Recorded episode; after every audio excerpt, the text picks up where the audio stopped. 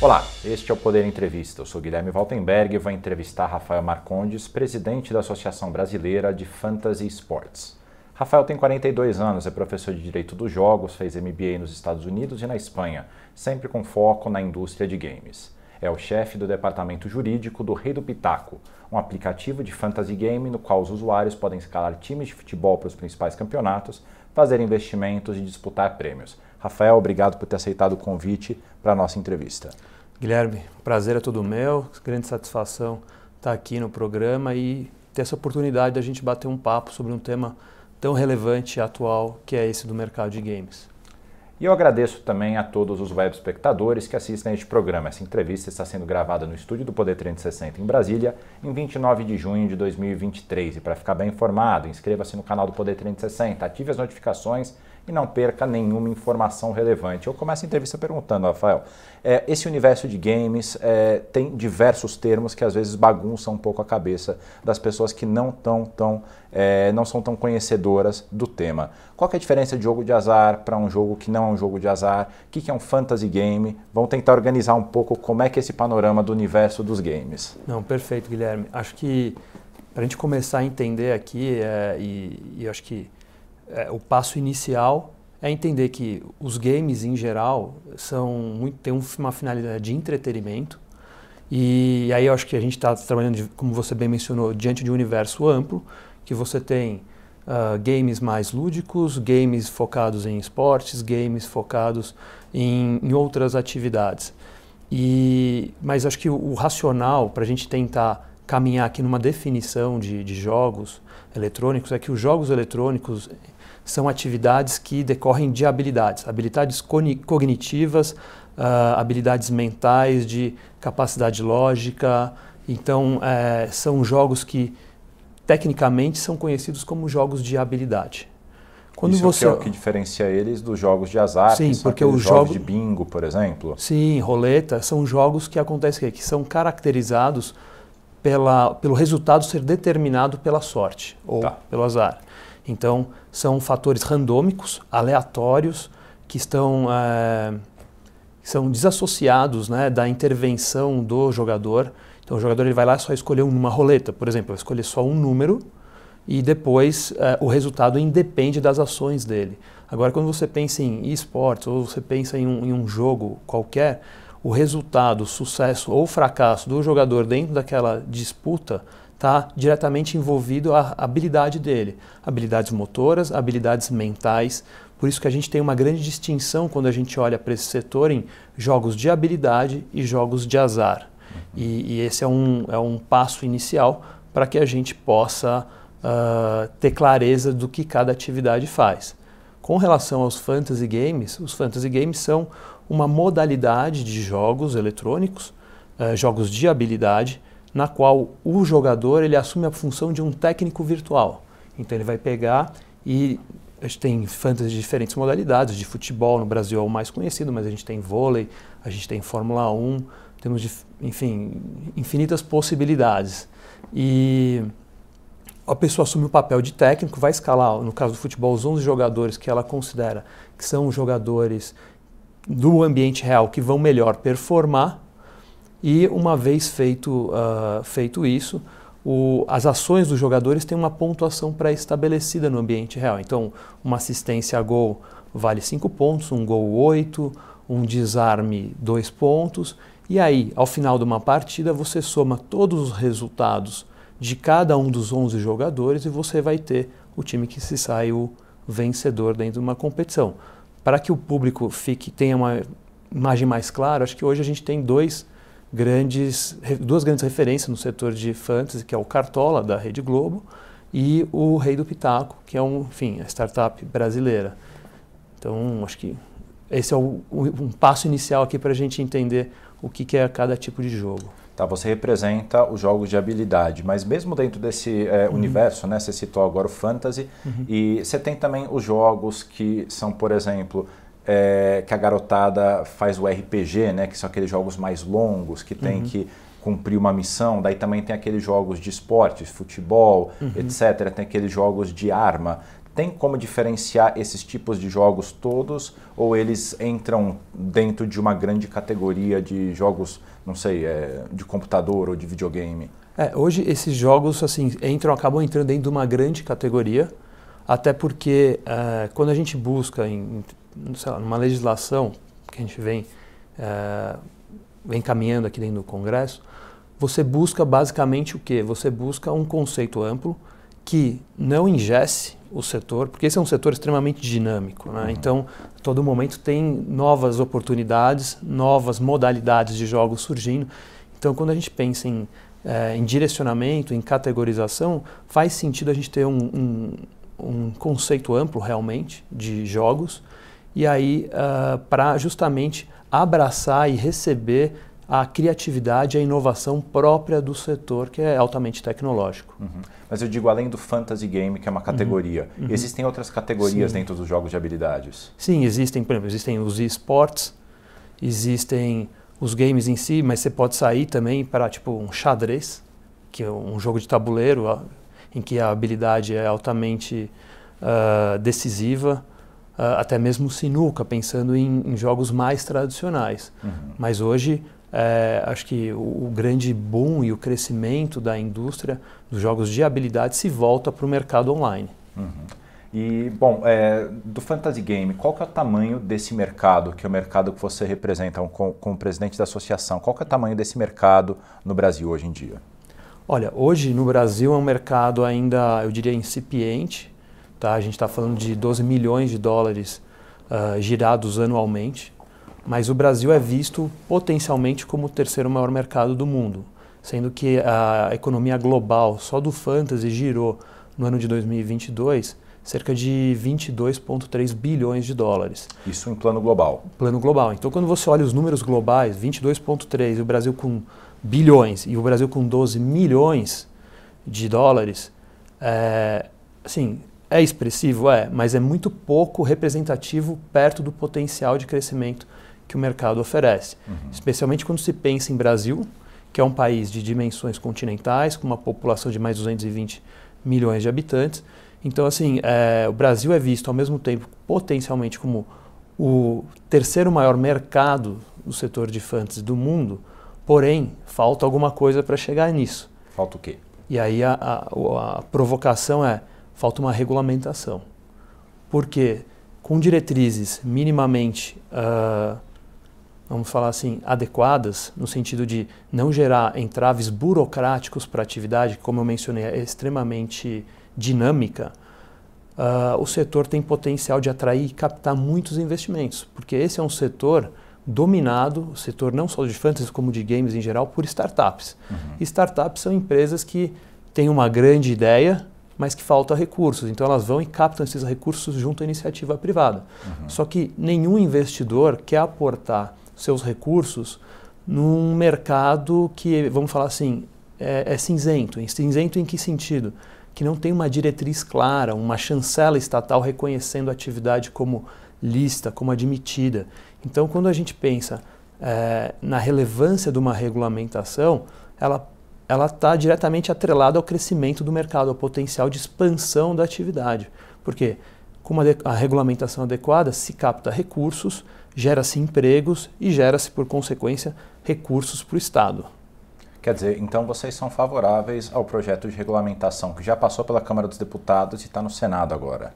Sim, exatamente. É o projeto de lei 2796 de 2021, que é um projeto que traz uh, diretrizes, que eu diria, diretrizes bastante salutares para a indústria, porque ele, sem trazer entraves desnecessários, ele reconhece a atividade é, traz uma definição ampla na linha do que eu falei, do que são jogos eletrônicos, contemplando todos os setores da indústria, sem, uh, sem enfim, deixar nenhum setor de fora, e porém deixando abertura para novos entrantes, para, enfim, potenciais jogos e, e que venham a ser desenvolvidos.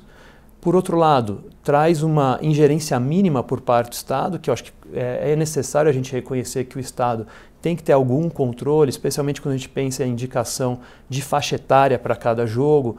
Uh, tem jogo que é, que é mais lúdico e, e tem, pode ter uma uh, indicação etária livre, tem outros que vão ter restrições porque trazem algum grau de violência ou porque envolvem premiação em dinheiro. Então, assim, essas limitações devem existir. Eu acho que o mercado não, não tem como ignorar. As empresas já se autorregulam hoje na, na ausência de uma regulamentação expressa mas também ele traz uma série de, é, de liberdades e autonomias ao, ao, fazer uma diferenciação dos jogos de habilidade, jogos eletrônicos, para os jogos de azar. Uh, trazendo é uma coisa que não está tão clara hoje em dia, né? Não, assim, que é, é, curioso isso, Guilherme, porque ao mesmo tempo que é uma coisa tão imediata para quem está habituado ao, ao, ao, a conhecer o universo dos jogos, dos games, mas que uh, não tem nenhuma disposição legal. E aí quando a gente vai falar em, poder, em governo, uh, em legislativo, em que as pessoas são também é, de mais idade, estão mais distantes dessa realidade dos jogos, existe uma dificuldade de, de, reconhecer de forma clara o que é um jogo de habilidade do que é um jogo de, de azar. Uhum. Então, é, essa diretriz, por mais singela que seja, dentro do, do marco, ela traz um potencial de alavancar investimentos enorme, porque sem, uh, assim, nenhum investidor, como eu disse, quer aportar o dinheiro dele sabendo que amanhã por uma falta de informação, alguém no governo pode, de repente, travar a operação ou restringir a operação. Ninguém quer perder dinheiro, essa claro. é a verdade. Né? Uhum. Mas é, essa é uma diretriz importante. E outro ponto que eu acho bastante é, relevante desse projeto é que ele, do projeto 2796, é que ele fomenta a qualificação de mão de obra. Então, se você quer fazer um setor crescer, você precisa investir no jovem. Você precisa oferecer alternativas para ele. E esse projeto foca muito na criação de cursos técnicos, oficinas profissionalizantes, investe, ele destina recursos para investimento em pesquisa, desenvolvimento e inovação. Então, assim, é, me parece um, uma oportunidade incrível para um país que hoje tem cerca de 15% dos jovens de 15 a 29 anos sem trabalhar e sem estudar. Então, assim, é, é uma oportunidade para o país como um todo. E qual a regulamentação? Você falou que hoje em dia existem dois grandes players desse mundo fantasy, que é uhum. o Cartola e o Rei do Pitaco. Uhum. E com a regulamentação, qual, qual é a expectativa que o, o, o, mercado cresça? Como que esse mercado pode ser uma vez regulamentado os jogos? Não pensando só no fantasy, mas pensando no universo games como um todo. Uhum. É, a expectativa é, é, é, grande. A gente tem estudos internacionais, um estudo da, de uma consultoria inglesa chamada Newzoo, que indica que com a regulamentação, o universo de games em geral deve crescer uh, 120% até 2026. Ou Isso seja, mais do que dobrar de tamanho. Sim, exatamente. Passaria dos 12 milhões atuais para aproximadamente 25, perto dos 30 milhões. Isso falando do, só do fantasy games, mas tá. quando a gente fala do setor de games em geral, a gente está falando de um setor que movimenta cerca de 12 bilhões de reais hoje no Brasil. Então essa projeção tende a acompanhar essa curva de crescimento 120% apontada aí nesses estudos da Newzoo. Quantas pessoas hoje no Brasil trabalham com o universo games? Olha, diretamente, hoje tem estudos aí do, do setor que indicam em torno de 12 mil pessoas trabalhando no, na indústria. Uhum. Mas é, a projeção de. Quando a gente fala de projeção de crescimento de receita é uma coisa, mas a questão de, de projeção de empregos ela é substancialmente mais vertical do uhum. que esse 120 que eu apresentei, porque a gente tem estudos que, como eu disse para você, hoje são 12 mil pessoas empregadas no setor. A gente tem estudos do INSPER, da, da Faculdade INSPER lá de São Paulo, indicando que apenas para o setor de fantasy, que hoje é um setor pequeno, que emprega cerca de 550 pessoas de forma direta, com a regulamentação tem o potencial de, em três anos, chegar a 5.800 empregos diretos. Então, é, é um, assim, em termos de oportunidade para o público jovem, é uma, não que seja uma indústria que não admita pessoas de mais idade, mas é óbvio que é uma indústria que brilha aos olhos do, da, da juventude. Uhum. Ainda mais uma juventude, como eu disse para você, que tem uma grande massa aí de, sei lá, 15%, que estão aí a, em busca de, de se achar, se, de, de, enfim, de uma oportunidade. Então eu vejo como um potencial enorme de, de geração de empregos aí para o público jovem. Pensando aí nesse mundo de startups, que você definiu esse uhum. universo de games como, como dominado pra, uhum. pelas startups, essas novas empresas, como é que funciona no Rei do Pitaco? Vocês são em quantas pessoas? Como é que é o esquema de trabalho? Como é que é a estrutura uhum. interna para funcionar o, uhum. o produto? É, a, a, o ambiente de uma, de uma startup é bastante interessante, que tra, trabalha com jogos, porque são empresas que trabalham 100% online, então tem possibilidade de você ter no seu time gente de todo o Brasil, ou uhum. até mesmo de fora. Uh, Localidade não é uma questão. Não, não é uma questão. As empresas acabam tendo uma sede, enfim, para ou mesmo criando mini sedes regionais para criar um, um, um, local de conectividade entre, entre as pessoas, enfim, criar uma, uma empatia, porque o contato, acho que, é, por mais que esse seja um ambiente online, é, o contato pessoal ainda faz a diferença na hora de impulsionar e engajar as pessoas em projetos. Então, as empresas, eu falo, obviamente pelo Rei do Pitaco, mas também por conhecer, pela experiência de, da Associação Brasileira de Fantasy, conhecer como funciona. Uhum. Hoje são, no setor só de fantasy, são 25 empresas, das quais 22 são startups. Então, funcionam nesse mesmo modelo. É, as empresas começam de forma pequena, em média, a gente tem dados aqui da, da, do próprio INSPER que indicam que gira em torno de 15 a 16 funcionários por startup. Uhum. Mas as startups, quando começam a, a tracionar, a achar um produto uh, que tem aderência ao, ao, gosto do público, ao mercado, elas crescem rapidamente. Uhum. Dando um exemplo do Rei do Pitaco, em três anos, a empresa saltou aí de basicamente quatro funcionários para 140. Vocês estão com 140 funcionários hoje no Rei do Pitaco? Sim, trabalhando remotamente, espalhados pelo Brasil. Então não são mais uma startup, já passaram da fase de startup para ser uma empresa já consolidada. É, acho que ainda assim, é, ainda a gente considera ainda uma startup, mas a gente talvez tenha passado já da fase mais desafiadora das startups, que é o que é o movimento inicial ali mas uh, acho que para todo mundo que vive de que as startups elas têm no, no, fundo uma cultura que é aquela que eu mencionei inicialmente de captação de recursos, né? não é uma cultura, é, uma, é um modelo de negócio que envolve captação de recursos. Uhum. E, e, hoje o cenário macroeconômico é um tanto desafiador para todas as startups, né? porque uhum. a gente tem em conta se num, num cenário de juros muito elevados, uh, instabilidades globais, com a guerra se perpetuando, uh, juros no Brasil que tendem a, a, se manter em patamares altos. Então, isso tudo gera um desafio adicional para as startups, que é a questão da dificuldade de, de captar recursos. Num cenário de juros mais baixos, isso fica mais fácil de atrair investimento para a iniciativa privada. Então vocês fazem coro ali as críticas que têm sido feitas ao patamar de juros em 13,75% atualmente a Selic, né? É, esse patamar de juros parece, pela atual situação, parece um pouco ainda elevado. Uh, eu não diria que, que, acho que assim que, fa que, façamos críticas, mas é óbvio que para o setor uh, um patamar de juros menor é mais atraente, uhum. é mais favorável à captação de recursos, principalmente estrangeiros, quando você olha uh, uma desvalorização cambial. Então, para o investidor, uh, investir numa empresa brasileira, investidor estrangeiro, é relativamente barato, porque a moeda dele vale cinco, seis vezes mais do que a moeda nacional. Uhum. Pensando no rei do Pitaco ainda, uhum. Quantos é, usuários acessam o aplicativo de vocês é, em média por mês? Eu não sei se vocês fazem recorte mensal anual ou semanal. Uhum. Qual a média de usuários que vocês têm e como é que é feito o acesso? Quanto tempo eles permanecem na tua plataforma? Tá, é, esse dado de, de quantos usuários ativos a gente tem são, acabam sendo dados uh, difíceis para nós abrirmos por questões de competitividade. Uhum. Mas o que a gente pode trazer hoje, que eu acho que é um dado interessante, é que já temos mais de 14 milhões de downloads do nosso aplicativo. Então, a gente pensa em que assim, óbvio, no, tem gente que, que, que, que entra, acessa a plataforma com mais recorrência, outros com menos, mas estamos falando só no Rei do Pitaco de 14 milhões de praticantes.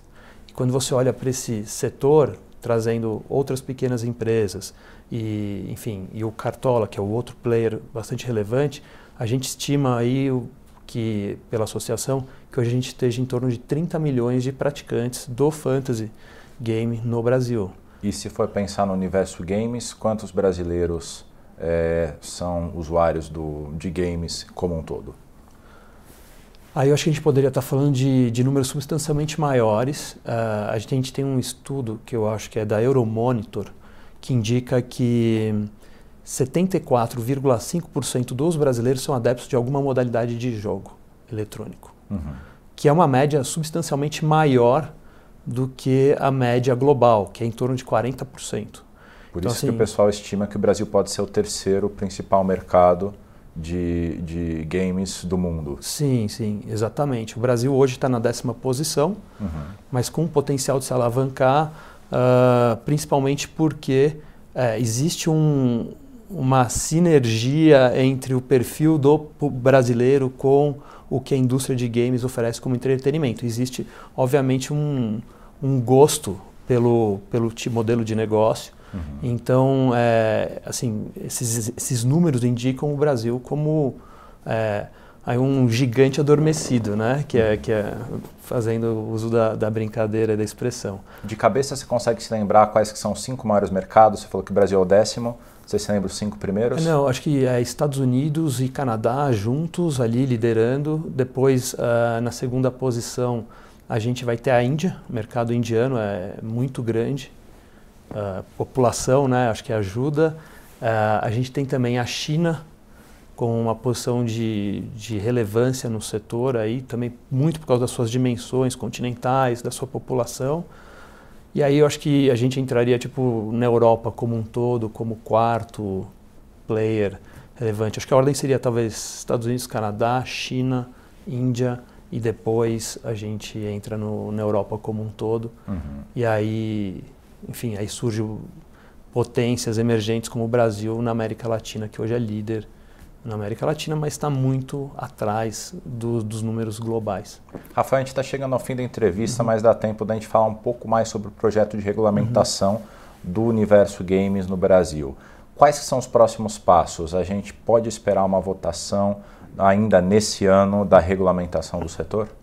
Olha, é, é, difícil a gente estimar prazos quando a gente fala de processo legislativo, porque, enfim, tem o ambiente político, a gente tem várias pautas prioritárias no Brasil hoje, como reforma tributária, temos CPIs em andamento e tudo isso de é, arcabouço fiscal e tudo isso de alguma forma é, põe em segundo plano a, a pauta dos jogos, porque são pautas de impacto nacional que vão, enfim, atingir a todos os cidadãos de alguma forma.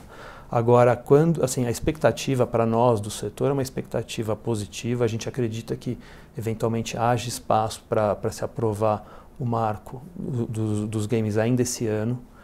Uh, a gente, enfim, é um marco que, como eu disse ali, traz uma série de é simples, mas ao mesmo tempo traz uma série de benefícios que fomentam o crescimento do setor seja porque traz segurança jurídica e a segurança jurídica é benéfica para o consumidor final, que passa a ter garantias, entender é, quais são seus direitos, suas prerrogativas, é benéfica para o próprio operador, para o desenvolvedor, porque o desenvolvedor sabe quais os limites, até onde ele, o que ele pode fazer, o que não, e também interessante para a captação de recursos. Né? Então, acho que essa questão da segurança jurídica traz todo esse viés. O marco também traz como benefício a questão do investimento em qualificação de mão de obra, que eu mencionei, e uh, um outro ponto que eu acho interessante abordar, ele traz uma amplificação da possibilidade de aplicação do, dos games no cotidiano do brasileiro. Uhum. Que a gente já sabe que, de fato, os games não se restringem só a entretenimento, mas o marco vem trazer uma chancela falando, olha, os jogos podem ser utilizados também para fins educacionais, para fins terapêuticos, para fins de treinamentos. Então, é, é um reconhecimento que amplifica a possibilidade de atuação e também de captação de recursos, na medida em que você reconhece que a gamificação da educação pode gerar engajamento do aluno, pode gerar, enfim, um melhor aproveitamento curricular para ele. Uh, já tem é, estudos desenvolvidos é, pelo, pela, pelo Hospital de, de, Câncer de Barretos, que crianças que quando são submetidas ao tratamento de quimioterapia com ah, aqueles óculos de 3, 3D ali que gera tipo que é capaz de uma forma de transportar a criança daquele momento que é negativo ali que ela está fazendo um tratamento que é doloroso para um ambiente lúdico ela se desliga da, da, ela deixa de lado aquele viés negativo do, do tratamento passa a ter um, uma percepção muito mais positiva uh, como se fosse um momento de distração de diversão e isso vem trazendo resultados positivos na recuperação de crianças com câncer. Então, é, são só algumas uh, possibilidades, mas que um projeto desse, ao reconhecer, ele amplifica as possibilidades da indústria e fortalece a possibilidade de captação de recursos. Chega ao final essa edição do Poder Entrevista em nome do jornal digital Poder 360. Eu agradeço ao Rafael Marcondes pela entrevista. Guilherme, o prazer foi todo meu. Conto sempre com, comigo e fico feliz de poder contribuir aqui para essa pauta. Agradeço também a todos os web espectadores que assistiram a este programa. Essa entrevista foi gravada no estúdio do Poder 360 em Brasília, em 29 de junho de 2023. E para ficar sempre bem informado, inscreva-se no canal do Poder 360, ative as notificações e não perca nenhuma informação relevante. Muito obrigado e até a próxima.